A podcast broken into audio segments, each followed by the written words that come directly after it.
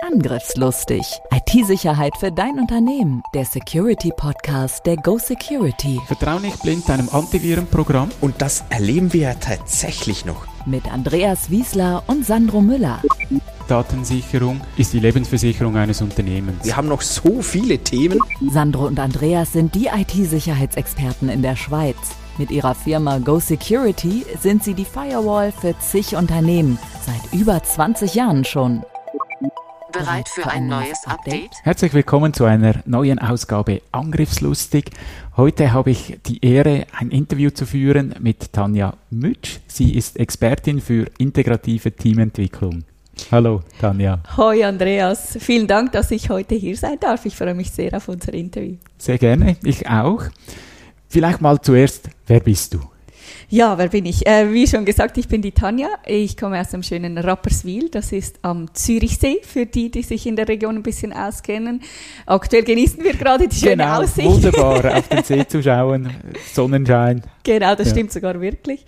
Ähm, genau, wer bin ich? Ähm, ich bin Inhaberin und Geschäftsführerin von Success Partners und ich zeige jungen weiblichen Führungskräften, wie sie Teamentwicklung einfach, nachhaltig und ohne großen Mehraufwand in den Arbeitsalltag integrieren können. Weil gerade wenn man neu in einer Führungsfunktion ist, ist es gar nicht so einfach, ähm, all die operativen To-Dos, die Führungsaufgaben und auch die persönlichen Bedürfnisse alle entspannt unter einen Hut zu bringen.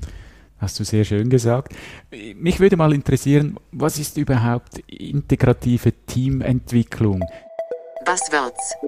Buzzwords. Gerade in IT ist ja ein spezielles Ge Gebiet, aber be beginnen wir doch mal mit der integrativen. Mhm. Ja, sehr gerne. Ähm, ich glaube, da erzähle ich am besten eine kleine Geschichte diesbezüglich, auch in Bezug auf meine persönliche Erfahrung. Ähm, also ich habe ursprünglich einen akademischen Background, habe Psychologie, Betriebswirtschaft studiert an der Uni Zürich und da lernt man ja all diese tollen Konzepte, wie Teamwork eigentlich funktionieren könnte oder sollte. Und wenn man dann in die Praxis schaut, und ich habe in unterschiedlichen Positionen, in unterschiedlichen Firmen auch gearbeitet, ähm, dann sieht man, dass die Realität ein bisschen anders aussieht und dass das Potenzial sehr, sehr groß ist, ähm, gerade wenn es ums Thema Zusammenarbeit geht. Und irgendwann habe ich dann für mich entschieden, das kann es doch nicht sein. Da, da gäbe es doch so viel mehr, was man zusammen erreichen könnte, so viele Ineffizienzen, die man eigentlich ausradieren könnte. Habe dann für mich persönlich aus eigenem Antrieb entschieden, ähm, etwas dagegen zu unternehmen. Habe dann in die Praxis geschaut, was macht man denn heutzutage so? Was ist die Best Practice, um sich als Team weiterzuentwickeln? Auch unter dem klassischen Begriff, Begriff Teambuilding, der heutzutage fast allen etwas sagt. Und habe gesehen, dass man häufig eigentlich einmal im Jahr ein Teambuilding-Event macht, vielleicht mal einen Workshop oder ein Training. Ähm, hat mir gedacht, oh super, das scheint ja zu funktionieren, das machen alle so, dann mache ich das auch. Gesagt, getan. Habe dann ähm, angefangen, solche punktuellen Maßnahmen zu ergreifen. Ähm, die Leute fanden das meist auch sehr toll, meinten, ja, super, haben wir viel gelernt, jetzt wissen wir, wo wir ansetzen müssen. Wenn man die Leute dann aber eine Woche später fragt, was sie wirklich umgesetzt haben, da ist meistens nicht viel passiert. Und am Anfang denkt man noch, ja gut, dann gestalte ich den Workshop vielleicht ein bisschen anders oder mache in drei, vier Monaten einfach nochmal ein Training. Auch gesagt, getan, aber irgendwann gemerkt, dass sich nichts verändert. Und dann irgendwann ist es mir wie Schuppen von den Augen gefallen und ich habe gemerkt, diese punktuellen Teambuilding-Maßnahmen können gar nicht funktionieren, sondern es funktioniert erst, wenn man es eben in den Arbeitsalltag integrieren kann. Und da kam für mich der Moment, dass ich gesagt habe, gut, da mache ich es jetzt auf meine Art. Und habe angefangen, in so Mini, in, in so Mini äh, Teamentwicklungsübungen integra integrativ dieses Thema in den Arbeitsalltag zu integrieren. Und dann hat es plötzlich angefangen zu funktionieren. Dann gab es plötzlich die Rückmeldung, ja, hey, jetzt, jetzt reden wir endlich offen miteinander, es fühlt sich plötzlich ähm, wie ein Team an, ähm, wir können über Themen sprechen, da haben wir vorhin noch nie miteinander gesprochen. Ähm, und dann gemerkt, dass das der Ansatz ist, der wirklich funktioniert. Und ja, ich habe so meine Berufung auch gefunden. Wie, du, wie du siehst, ich brenne für dieses Thema und dann mich auch entschieden, ähm, mein eigenes Business damit aufzuziehen. Jetzt ist ja ein Podcast über äh, Informationssicherheit. Mhm. Und auch meine Meinung ist, äh, es funktioniert nur, wenn man im Team daran arbeitet. Mhm. Einer alleine ist einfach hoffnungslos äh, mhm. verloren in dem ganzen Thema. Wie stärkst du dann diesen Zusammenhalt im Team, dass man auch mal über Negatives sprechen kann. Ups, ich habe in einem Phishing-Mail draufgeklickt und das nicht verschweigt. Mhm. Wie stärkst du das bei den Leuten? Mhm.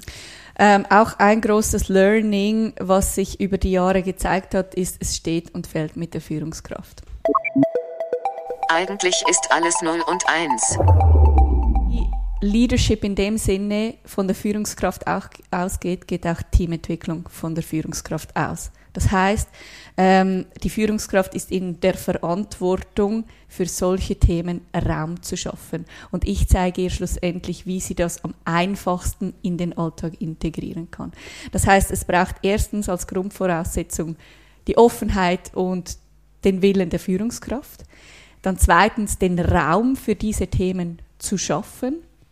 Und zwei grundlegende Voraussetzungen, die es für Teamentwicklung, egal in welchem Bereich, braucht, ist Vertrauen und Sinnhaftigkeit. Mhm. Die Leute müssen erstens wissen, warum komme ich überhaupt zur Arbeit, wieso ist es wichtig, dass wir als Team zusammenarbeiten. Und zweitens, dass ein Vertrauensverhältnis entsteht zwischen den Teamkollegen, aber auch natürlich im Zusammenhang mit der Führungskraft, weil Vertrauen ist nichts anderes als Sicherheit. Und wenn man schon die Maslow'sche Pyramide sich anschaut, ähm, ist Sicherheit eines unserer Grundbedürfnisse als Menschen. Und wir alle streben nach einem gewissen Maß an Sicherheit, ähm, bevor wir uns auf irgendetwas anderes konzentrieren können. Das heißt, Sicherheit im Rahmen ähm, einer Teamzusammenarbeit ist es vor allem psychologische Sicherheit natürlich, die es von der Führungskraft gilt zu stärken. Und erst wenn dieser Rahmen geschaffen ist, erst dann kann man um über andere Themen sprechen. Mhm. Und dann geht es in einem dritten Schritt darum, äh, die Themen offen auch anzulegen. Was machst du da mit Leuten, die sich ein bisschen schwer tun, in Team zu integrieren? Man sagt ja den IT-Leuten gerne nach, das sind die Nerds, die sind da in ihrem Keller und arbeiten irgendwas und haben eigentlich kein Interesse am Team. Wie lockst du dann die hervor? Mhm. Ich glaube, ähm, auch wieder in der Verantwortung der Führungskraft geht es darum, gerade bei neuen Leuten, um auch das Vertrauen schaffen zu können, dass man die Leute auch wirklich kennenlernt. Und zwar ihre Persönlichkeit mit ihren Stärken und auch Weiterentwicklungspotenzialen, weil, weil erst dann kann man auch die Motive der einzelnen Leute kennenlernen. Und das spielt wieder in das ganze Thema der Sinnhaftigkeit. Wieso mhm. sind diese Leute überhaupt hier? Und erst wenn man die Leute kennt, sie auch kennenlernen möchte, ähm, kann man viel besser auf sie eingehen und überhaupt mal das Gespräch suchen, ähm, um auf diesen Motiven aufzubauen und zu schauen, ja gut, was möchtest du überhaupt? Was ist dir überhaupt wichtig? Und wie können wir schauen, ähm, dass wir das als Team irgendwie so integrieren können? Spannendes Stichwort mit den Motiven. Mhm. Ähm, ein Unternehmen hat natürlich auch äh, Ziele und Motive mhm. und die widersprechen sich vielleicht auch mal mit den Mitarbeitern. Wie gehst du mit diesem Konflikt um? Wie bringst du das in eine Richtung? Ja, das ist spannend. Ähm, also ich glaube, es gibt so zwei Ansätze beziehungsweise zwei Elemente, die hier wichtig sind. Also in, im ersten ähm, Punkt ist es ganz klar bereits der Einstellungsprozess, wo es unglaublich wichtig ist, dass man eben nicht nur die technischen Aspekte abfragt, sondern auch bei jedem Kandidaten abcheckt, ob die eigenen Motive mit der Mission und, und den Zielen und der Vision der Firma übereinstimmen. Also es ist eigentlich schon mal die Grundvoraussetzung für jede Person, die man neu einstellt. Es kann ja aber auch mal sein, dass man als Führungskraft ein bestehendes Team übernimmt, was ja der allermeiste Fall ist. Mhm. Und dort ist es wichtig, dass man in erster Linie überhaupt mal die Awareness, das Bewusstsein schafft für diese Themen bei sich selbst und aber auch beim Team. Und erst wenn die Leute Klarheit darüber haben, was überhaupt ihre eigenen Motive sind, und dort ist meistens schon der größte Ansatzpunkt, dass sich die Leute diese Frage überhaupt noch nie gestellt haben, dann kann man sich anschauen, ja gut, jetzt haben wir eure Motive oder du hast deine Motive, wir haben die Motive der Firma, jetzt schauen wir mal, inwiefern die sich überhaupt, was können wir tun, damit die sich vereinbaren lassen und dann aber im ähm, Extremfall sich aber auch von Leuten trennen, wo das einfach nicht passt da auch den Mut haben, sich von solchen Leuten zu trennen. Weil schlussendlich zeigt die Erfahrung, dass nur eine Person im Team die ganze Teamdynamik auch stören kann. Ja, definitiv. Wunderschön ausgedruckt. Angriffslustig. Angriffslustig. Du hast dich ja spezialisiert auf Frauen. Mhm. Und in der IT hat es ja nicht wirklich so viele Frauen. Mhm. Da gibt es verschiedene Gründe. Hättest du Ideen, wie können Frauen auch in so einem technischen Teil mit vielen Vorurteilen Fuß fassen?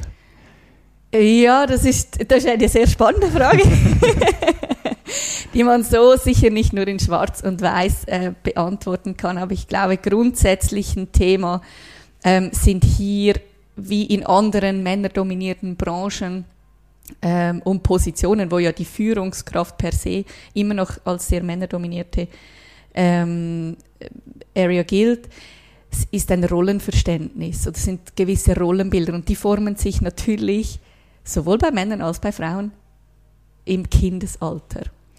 Und ich glaube, das ist ein Ansatzpunkt oder ein möglicher Ansatzpunkt, dass man bereits im Kindesalter vielleicht diese Themen ähm, weniger geschlechterspezifisch vielleicht unterrichtet oder fördert, sondern mehr geschlechterneutral. Dass auch junge Mädchen, die vielleicht Freude an der Technik oder am Computer haben, auch diesbezüglich gefördert werden und so nicht ein Ro Rollenbild entsteht. Ah ja gut, IT-technisch, das ist ganz klar Männer. Ähm, Kommunikation, Marketing, sagen wir klassischerweise, das ist was für die Frauen. Klar gibt's äh, Unterschiede zwischen Männern und Frauen, das ist ganz klar. Aber nichtsdestotrotz, ich glaube, wenn wir dort bereits früh anfangen, ähm, diese Rollenbilder auch aufzubrechen, dann denke ich, steigt die Chance, dass sich das auch in, in männerdominierenden Branchen über die Zeit entwickelt. Aber das ist ganz klar etwas, was nicht von heute auf morgen so passiert. Jetzt, wenn eine Frau eine Führungsrolle übernimmt, muss die was anderes machen als Männer? Ähm, gute Frage. Ich glaube nicht per se. Ich glaube, für alle Menschen, egal ob Mann oder Frau, äh, wenn jemand eine Führungsrolle übernimmt, ist der erste Schritt, dass man Klarheit darüber schafft, welche Art Führungskraft möchte ich überhaupt sein. Und wie lebe ich das bereits und wo sind selbst meine größten Entwicklungspotenziale? Und sich diese Klarheit einmal schafft am Anfang und dann für sich selbst ähm, diese Weiterentwicklungsfelder auch aktiv angeht. Bei der Vorbereitung haben wir uns noch über Vorbildfunktion unterhalten. Was würdest du sagen, was muss so eine Vorbildfunktion mitbringen? Genau, da habe ich dir ja gesagt, das war in dem Sinne den, der Hauptgrund, wieso ich mich entschieden habe, mich auf weibliche Führungskräfte zu fokussieren, weil ich der Überzeugung bin, dass wir noch viel mehr weibliche Führungsvorbilder auch brauchen können in der Wirtschaft. Ich glaube generell, ähm, das ist etwas sehr, sehr Individuelles. Ein, ähm, ein Vorbild einer weiblichen Führungskraft kann Person X für mich ein Vorbild sein, für eine andere Person aber überhaupt etwas ganz anderes. Ich glaube, der, der, das Kernelement einer, ähm, eines Vorbildes ist, dass man sich selbst damit identifizieren kann. Und im Grunde genommen ist es ja nichts anderes als etwas, das man gerne sein möchte. Und für mich, also das kann ich nur persönlich für mich sagen, ähm, ein Vorbild ist etwas oder jemand, der authentisch erfolgreich ist. Aber das, wie gesagt, das zählt für mich. Es mhm. kann aber für jemand anders etwas ganz anderes sein. Ich denke, das ist schon ein Hauptfaktor. Wenn du nicht authentisch bist, sondern irgendeine Rolle spielst, das kommt nicht gut an bei den Leuten. Mhm. Das spüren die. Mhm. Schreib dir das auf die Festplatte. Wir hatten ja auch noch ein bisschen über Quotenfrauen gesprochen, ja. dass das immer mehr ein Thema ist in Unternehmen. Man ja. muss irgendwo eine Frau noch befördern. Ich persönlich finde, das kommt nicht gut raus. Wie siehst du das? Ja, also ich, ich muss ganz ehrlich sagen, ich bin gar kein Fan von so externen Maßnahmen wie Frauenquoten etc., weil ich der Überzeugung bin, dass wir nur eine Gleichstellung von Mann und Frau, egal in welchem Feld, aber auch im Business, ähm, erreichen können, wenn es von innen kommt. Das heißt, wenn es auch von den Frauen und auch von den Männern von innen kommt. Das heißt, mein Appell und auch mein Ansatz, wie ich arbeite mit meinen Kundinnen, es geht sehr stark auf dem Persönlichkeitsentwicklungslevel, die Frauen von innen zu stärken und so ihre Position in der Wirtschaft stärken zu Mhm. können. Dein Zielpublikum sind ja gerade junge Frauen. Ich beziehe es jetzt halt wieder auf die Informationssicherheit oder ganz allgemein IT. Was würdest du jungen Frauen raten, wie kann ich eine Führungsposition in einer IT-Umgebung zum Beispiel mich, mir erarbeiten? Ja. Mhm. Frage Nummer eins, will ich das? Wäre noch wichtig, Genau. ja. Ähm, äh, Thema Nummer zwei. Oftmals ist das Thema gerade bei Frauen die Selbstsicherheit oder äh, die Selbstzweifel dann auch. Kann ich das überhaupt wirklich? Ähm, und sich da auf diesem Weg weiterzuentwickeln, damit ein Selbstverständnis dafür entsteht, dass alles möglich ist, auch für dich als junge Frau. Und entweder schafft man das alleine oder man kann sich leicht machen und jemand externen holen. Und dann als dritten Schritt, dass man Beziehungen knüpft, gerade in, in diesem Bereich, mit Frauen, die schon in diesem Bereich tätig sind, weil natürlich da ähm, auf einer ganz anderen Ebene und Erfahrung auch ausgetauscht werden kann. Aber auch mit Männern, ähm, um zu sehen, wo man auch Gemeinsamkeiten findet. Mhm. Jetzt gerade, wenn jemand neu ist, bietest du eine Möglichkeit, sich überhaupt so kennenzulernen. Normalerweise siehst du das ja den Leuten nicht gerade an, dass die vielleicht eine Führungsposition in der IT haben. Jetzt noch schnell abspeichern. Ähm, ich habe da zwei Formate, beziehungsweise bald drei. Ähm, der eine ist so eine, eine Art Apero, das ist wirklich ein physisches, äh, physisches Treffen oder ein physischer Apero, wo sich Führungskräfte, Unternehmer, Unternehmerinnen auch treffen können. Das mache ich gemeinsam mit meiner Geschäftspartnerin. Ähm, wo man sich wirklich auch aus unterschiedlichsten Branchen einmal austauschen kann. Und das zweite jetzt in Bezug spezifisch auch auf meine Angebote. Ähm, da habe ich jetzt ein Format entwickelt, äh, so eine Art Online-Workshop, wo die äh, Leute mich wirklich auch kennenlernen können, aber auch untereinander sich austauschen können. Der startet jetzt am Donnerstag, 21. Juli, genau, starte ich mit diesem Format, ähm, genau, wo man auch wirklich die Chance hat zu sehen, hey, wo stehen auch die anderen und äh, wo könnte die Reise auch hingehen. Genau. Und das dritte? Genau, das dritte habe ich noch gesagt. Aber aber gerade gemerkt, das ist eigentlich weniger ein Austausch untereinander, sondern mehr natürlich, bevor ich mit äh, meinen Kundinnen beginne zu arbeiten, haben wir natürlich auch, entweder wir treffen uns live oder online, damit man sich auch mal kennenlernen kann. Hm. Ich denke, das Vertrauen ist extrem wichtig. Du hast eingangs erwähnt, du siehst extrem viel Potenzial in, in Unternehmen. Vielleicht kannst du da noch zwei, drei Dinge sagen. Was ist so der klassische Fehler in Anführungszeichen?